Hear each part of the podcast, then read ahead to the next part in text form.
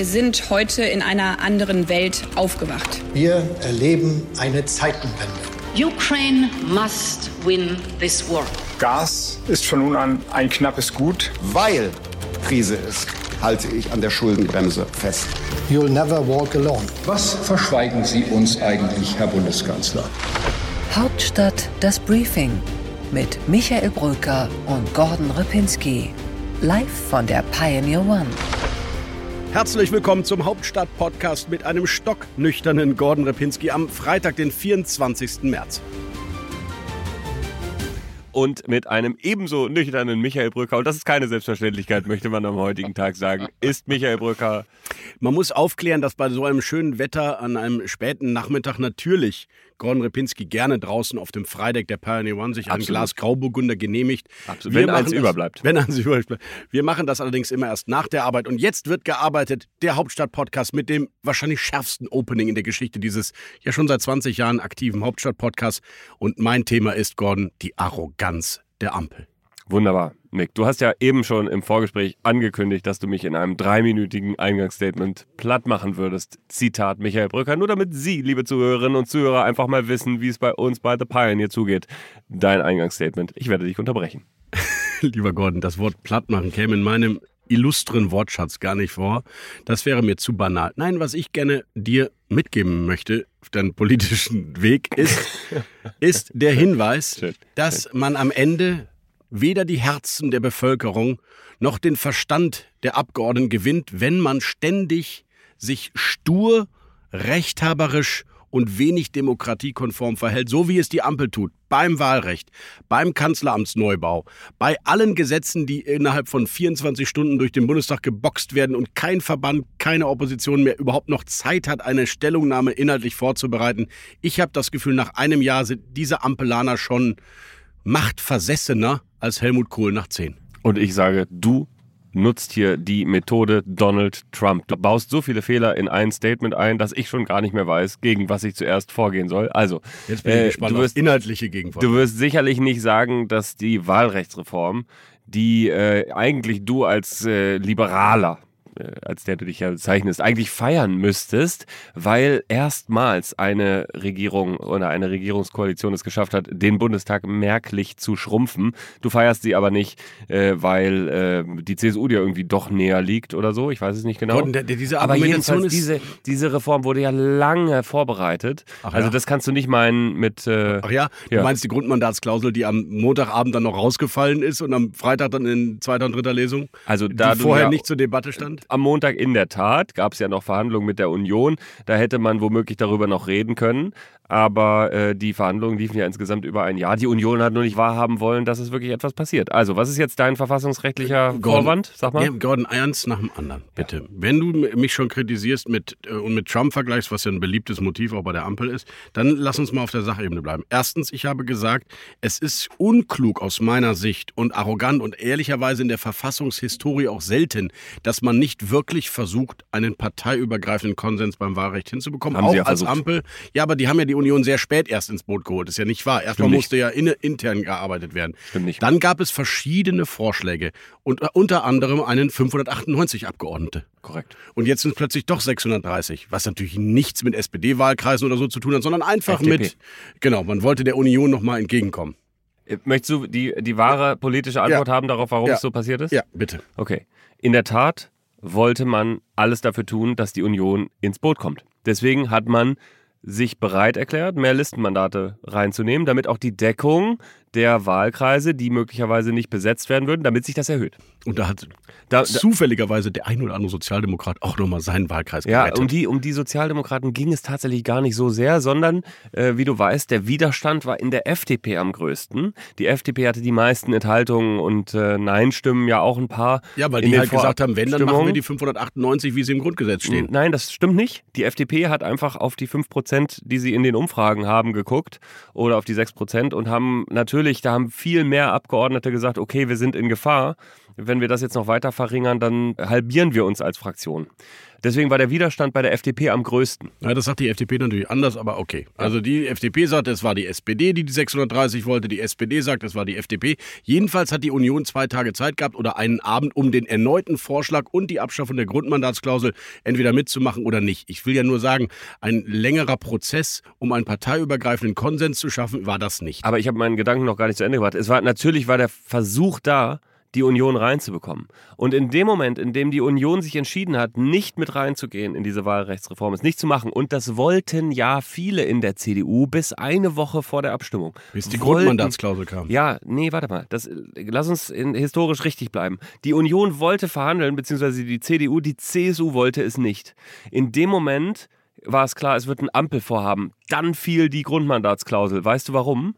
Weil dann die Ampel alles dafür tun musste, die eigenen Reihen in der Tat möglichst vollständig hinter diesem Vorschlag zu versammeln. Aber auf die Grundmandats der logischerweise Ja, CSU, die natürlich auf die Kosten- einzige ist, die dadurch auf mit Kosten der. Grundmandatsklausel, ja, auf Kosten der Genau, die Grundmandatsklausel. vorher nicht diskutiert wurde. Hypothese. Mick. Ja, aber, Hypo- sind uns, meine, aber aber wir sind uns einig, dass im Koalitionsvertrag nichts steht davon, wir verändern das Wahlrecht und, äh, und schaffen die Grundmandatsklausel Nein, ab. das stimmt. Das ist in der Tat im Koalitionsvertrag. Nein, nein, nein, warte mal, Mick. Das ist in der Tat im Koalitionsvertrag nicht geregelt, denn so detailliert ist der Koalitionsvertrag nicht. Und der Aber erste Vorschlag dich, der drei ja, da stand's Ampelabgeordneten, die Gru- dass die Grundmandatsklausel dass abgeschafft die wird. Grundmandatsklausel zur Debatte steht. Gut. da Jedenfalls ist es doch nachvollziehbar, selbst für politische Laien, dass eine Partei, die äh, alle Direktmandate in einem Bundesland bekommt, aber natürlich, weil sie nur in einem einzigen Bundesland antritt, eventuell an einer 5%-Klausel scheitern könnte auf Bundesebene, obwohl sie alle Direktmandate geholt, dass die damit ein Problem haben könnte, ist ja logisch. Ist ja, Ja. nachvollziehbar. Naja, sag mal Unabhängig so. davon, wie man das jetzt 30 historisch Prozent. CSU ist ja kein Selbstverständnis. Nee, aber 30 Prozent ist in einer heterogenen Gesellschaft etwas, was in kaum einem Nur in anderen, Bayern. was in kaum einem, ja, aber 30 Prozent ist ganz schön viel. In, In kaum, Bayern. In kaum, Gordon, nichts für die Gordon, CSU. nee, aber jetzt lass mal die, jetzt mal die Häme die, über die CSU. In jedem anderen Bundesland würde die CDU ähm, gefeiert werden, wenn die mal 30 Prozent hat. In keinem Bundesland gibt's das. Aber nur weil es die CSU historisch immer geschafft hat, sagt man, warum, ihr kommt doch eh immer locker über die 30 Prozent, also ähm, ärgert euch doch nicht. Genau. Die Wahrheit ist, 30 Prozent, eine Partei in einem Bundesland ist ein unfassbar hoher Wert. Und den muss man erstmal erreichen in einer heterogenen Welt. Insofern war es natürlich ein klarer Angriff auf die CSU. Kann man ja drüber diskutieren, aber man kann aber nicht so tun, als hätte man versucht, einen parteiübergreifenden Konsens herzustellen. Das sage ich ja nur. Wie, wie Sie wissen, liebe Zuhörerinnen und Zuhörer, streite ich mich wahnsinnig gerne mit Michael Brücker. Deswegen könnte ich jetzt einfach darauf eingehen und weiter mit ihm streiten. Aber nein, jetzt kommt ein unerwarteter Move von mir. Mick, ich glaube, es war gar nicht gegen die CSU gerichtet. Es war irgendwie im Prozess wurde das gesehen und man hat sich gedacht, ach Mensch, ist ja auch ganz interessant, kann auch noch äh, etwas bewirken. Aber ich glaube, die Grundmandatsklausel in dieser Wahlrechtsreform, die hatte eine Funktion.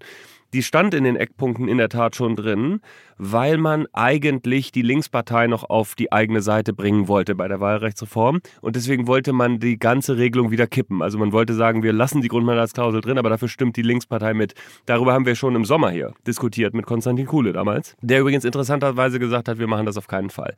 Damals war klar, es ist eigentlich nur Verhandlungsstoff und am Ende bleibt die Grundmandatsklausel. Und erst als die Union gesagt hat, wir sind auf keinen Fall dabei, hat man sie gekippt. Und das hat man in der Ampel gemacht, damit man die 39 Mandate der Linkspartei neu verteilen kann. Und dann ist einem erst aufgefallen, ja Moment, die CSU ist ja mit den 5,2 Prozent auch relativ nah dran. Also der erste Angriff, der galt der Linkspartei. Der Einverstanden. CSU. So oder so, Gordon, habe ich ein, nur eine, ein Problem damit. Erstens, wir sind jetzt in einer Welt der Gräben angekommen. Das, die nächste Regierung, sollte sie von der Union angeführt werden, wird wieder eine eigene Wahlrechtsreform Never. machen. Never, never. Gordon, das ist doch jetzt Du eine kriegst Prognose von kein- dir. Ich, Nein. ich weiß, du jetzt, du sag kenn- mir mal, sag mir mal du den Koalitionspartner, der wieder die Privilegien der CSU herstellt. Wird nicht Naja, es, wenn es zur Bedingung der Koalitionsvereinbarung wird und eine Ampel keine Mehrheit hat im Deutschen Bundestag, dann gibt es lieber keine Bundesregierung als eine, die neues Wahlrecht macht. Nein, weißt Ach, Gordon, willst du meine Prognose haben? Willst du meine Prognose haben? Das ist dann wird, unpolitisch. Nein, meine Prognose ist, dann wird die 5%-Klausel abgesenkt.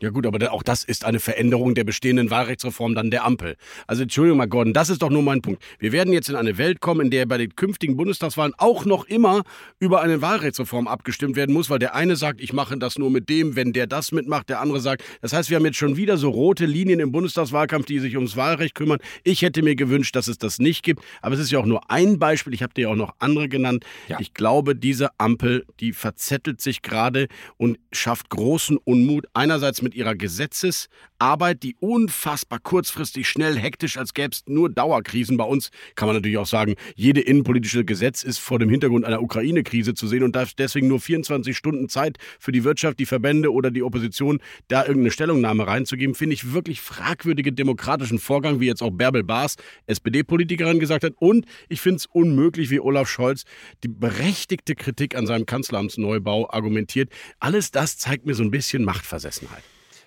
Also, diskutieren wir über das Kanzleramt. Ja. Ich würde sagen, in der Tat ein interessanter Vorgang, in dem die FDP mit Christian Lindner jetzt sehr clever Druck macht auf Olaf Scholz. Äh, Christian Lindner, der ja selber seinen äh, Neubau oder Anbau jetzt abgesagt hat, äh, was natürlich ein super populistischer Move den, ist, aber der ist richtig, trotzdem. Den, genau, und wer hat ihn geplant, diesen Erweiterungsbau beim Bundesfinanzministerium? Ein gewisser exakt, Olaf Scholz. Exakt, wenn du das sagst, musst du natürlich auch sagen, wer hat das Kanzleramt genau, geplant und das auch. war eben dann Angela Merkel. Angela Merkel. Aber er muss es halt ja. nicht einfach alles übernehmen. Olaf Scholz könnte sich auch mal ja. selbst bescheiden. Das wäre eine ich, ganz genau. überraschende genau, neue Nummer bei Genau, ihm. und deswegen glaube ich, äh, sind wir an dieser Stelle im Bereich der Einigkeit angekommen. Lieber Michael Brücker, du bist ja sowieso mein Lieblings-Podcast-Partner. Aber an dieser Stelle hast du recht. Olaf Scholz hat ein Problem mit diesem Neubau. Und wir sind hier ja gerade auf der Pioneer One auf der Spree unterwegs, fahren hier zwar gerade am Bundesbildungsministerium vorbei, aber vor wenigen Minuten sind wir am Kanzleramts Neubaugrundstück. Neubaugrundstücke waren. Dazu kommen wir gleich. Aber äh, in der Tat sieht man, dass die Fußgängerbrücke, die darüber führt und auch die Autobrücke, also er kann ja auch mit dem Auto dann ja. zum äh, Hubschrauber fahren, die ist schon abgerissen auf der anderen äh, Spreeseite. Der Hubschrauberlandeplatz ist nicht mehr intakt, äh, wird nicht mehr verwendet. Das heißt, dieser Bau läuft schon. 100 Millionen sind die Kosten, die vielleicht schon versunken sind. So sind die Prognosen. Und das macht es natürlich, muss man ehrlicherweise sagen, noch mal schwieriger, dieses ganze Projekt noch zu stoppen. Aber der politische Druck ist eben Demenz jetzt? Sanften Einspruch, 100 Millionen Euro wäre der Geldbetrag, den man investieren müsste, auch in Entschädigung und Schadensersatz, wenn man ihn jetzt abbläst. Klammer auf, 900 Millionen Euro sind in Wahrheit die internen Schätzungen, die es mit angenommenen Preissteigerungen am Ende bis 2028 kosten würde. Das heißt, wir haben 800 Millionen Euro gespart, aber ja, 100 Millionen Euro hätten wir in den Sand gesetzt. Ich kenne politische Projekte, die ähnliche hohe Beträge gebracht haben und die auch in den Sand gesetzt wurden. Also lieber ein Ende mit Schrecken als ein Schrecken ohne Ende. Ja, ist, ist so. Und äh, trotzdem wissen wir ja noch nicht, wie es wird. Wir haben ja noch eine ganz äh, nette Recherche hier im Laufe der Woche gestartet mit unserer Kollegin Carlotta Diederich. Da haben wir mal geschaut, äh, was eigentlich insgesamt in der Bundesregierung so geplant wird. Und von Glaskuppeln bis zu Neubauten über Anbauten bis zu Erweiterungsbauten war wirklich einiges zu finden. Ich war auch, wir sprechen ja später noch mit Karl Lauterbach, ich war im Gesundheitsministerium. Das war gerade fertig, das Neue. Da muss man sagen, Karl Lauterbach, Glück gehabt. Zur Pandemie und zur Krankenhausreform kommt nicht noch eine Debatte über den Neubau. Neubau ist es ja nicht, aber eine große Renovierung. Der ist jetzt wirklich gerade erst fertig. Aber die Regierung, muss man sagen, lässt es sich gut gehen. Über die Jahre. Über die Jahre, muss man jetzt mal ja, fair ja, sagen. Ne? Das ja, ist nicht aber, eine Gordon, das, aber wir reden doch über, wir reden über Verzicht in Deutschland. Wir reden über Gaspreise, die galoppieren, Ölpreise, die galoppieren. Wir reden darüber, dass Menschen, die allein in einem Haus wohnen, ihre Heizung sanieren müssen und neu bauen müssen, wenn sie ausfällt, wenn sie kaputt ist. Und dafür bekommen sie dann vielleicht 2.000, 3.000 Euro KfW-Kredit, aber müssen eine 20.000 Euro Wärmepumpe einkaufen. Bei all diesen diesen Verzichtsdebatten, Maßhalten, Schuldenbremse und so weiter, denkt die Ampel an alles Mögliche da draußen, nur nicht daran, sich selbst an irgendeiner Stelle mal zurückzunehmen. Wir haben über die Top-Beamten ja hier auch schon mal geredet, über die parlamentarischen Staatssekretäre, über die Ausgaben für X, Y und Z. Das finde ich wirklich für eine Fortschrittskoalition wirklich erbärmlich. Und da kann man ja nur sagen, zum Glück gibt es die Wahlrechtsreform, denn da hat sie sich ja zurückgenommen. Das ist etwas, das du nicht ganz anerkennst, aber vielleicht in der zweiten Umdrehung. Wenn das am Ende dann bleibt, dann äh, ist, dass sie wenigstens den Bundestag verkleinert haben, dann wird das eine Leistung bleiben, hast du völlig recht. Also faktisch wird es so sein. Aber es ist viel Porzellan kaputt gegangen auf dem Weg dahin. Zum Glück bei uns beiden nicht. Und deswegen schlage ich vor, Gordon, gehen wir jetzt mal in den Deep Dive und die weiteren Themen, denn es wird noch richtig spannend hier bei uns. Unsere weiteren Themen heute. Im Deep Dive diskutiert Gordon über sein Lieblingsthema und ich darf dabei sein. Über die Corona-Pandemie und was eigentlich wirklich schief ging und was gut gelaufen ist. Im Interview der Woche spreche ich mit dem Corona-Minister der Herzen, bis er wirklich Gesundheitsminister wurde und in echte äh, Probleme und schwierigeres Fahrwasser geriet, mit Karl Lauterbach, dem Bundesgesundheitsminister. Bei What's Right analysiere ich mit Gordon Repinski zusammen die Regionalkonferenzen der CDU, die Auftritte von Friedrich Merz und die Machtkämpfe, die dahinter stecken. Bei What's Left sprechen wir über die Grünen, die es zwar in den Umfragen immer noch ganz gut erwischt hat, aber auch nicht mehr so gut, wenn man mal ganz ehrlich ist, und über die eine oder andere Streitigkeit in der Führungsebene. Bei What's Next blicken wir mit Rasmus Buchsteiner auf die anstehenden weiteren Etatverhandlungen und den Koalitionsausschuss an diesem Wochenende. Im kürzesten Interview der Berliner Republik, dieses linksgrün versifften Hauptstadt-Podcasts, sprechen wir mit Lilly Blauzun. Sie ist SPD-Influencerin und Jurastudentin. An dieser Stelle blenden wir uns aus. Aber, liebe Zuhörerinnen und Zuhörer da draußen, nie war es einfacher und günstiger, Pioneer zu werden und diesen Gordon Repinski richtig 360 Grad zu genießen. Ein Euro kostet es aktuell. Es gibt einen Nachteil, Sie kriegen Michael Bröker auch dazu. Aber vielleicht lohnt es sich ja sogar für diese spannende Diskussion, die vor uns noch liegt in diesem Podcast, in vielen anderen Podcasts mit vielen weiteren Autoren, mit Analysen, mit Grafiken, mit Gabor Steingart, mit Aleph Doan, mit Anne Hufnagels Bildern. Alles auf The Pioneer, thepioneer.de. Einfach für ein Euro ausprobieren, was wir machen. Vier Wochen lang das Pioneer Schnupper-Abo. 1 Euro für vier Wochen. Das Tech-Briefing von Christoph Käse, das neue Investment-Briefing von Anne Schwedt. Alles, was Pioneer zu bieten hat. Jetzt für 1 Euro. Steigen Sie ein, kommen Sie an Bord. Sie werden uns nicht mehr loslassen. Wenn es Ihnen gefällt, dann machen Sie das also. Wenn es Ihnen bis hierhin gefallen hat, dieser Podcast, freuen wir uns auch über eine Bewertung bei Spotify in Ihrer Podcast-App. Lassen Sie uns gerne fünf Sterne da. Darüber freuen sich Michael und ich. Und wenn Sie Lust haben, uns zu folgen, dann können Sie das auch tun. Bei mir auf Instagram und Twitter gordon.repinski bzw. Gordon Repinski. Das sind meine Handles. Und Michael Brücker Michael Bröker bei Twitter, LinkedIn, Instagram, irgendwo immer irgendwie mit Bröker. Aber denken Sie daran, Bröker mit CK, ein westfälisches Dehnungsziel, auf das ich leider sehr viel Wert legen muss, weil ich sonst Ärger von meinem Vater aus dem Münsterland bekomme. Man müsste lieber Michael eigentlich mal überprüfen, welcher Fehler häufiger passiert. Bröker nur mit K geschrieben oder Repinksi mit K und S vertauscht. Also, schauen Sie sich's an. Wir freuen uns, wenn Sie zu uns kommen als Pionier. Bis dahin. Hauptstadt das Briefing mit Michael Bröker und Gordon Ripinski. Live von der Pioneer One.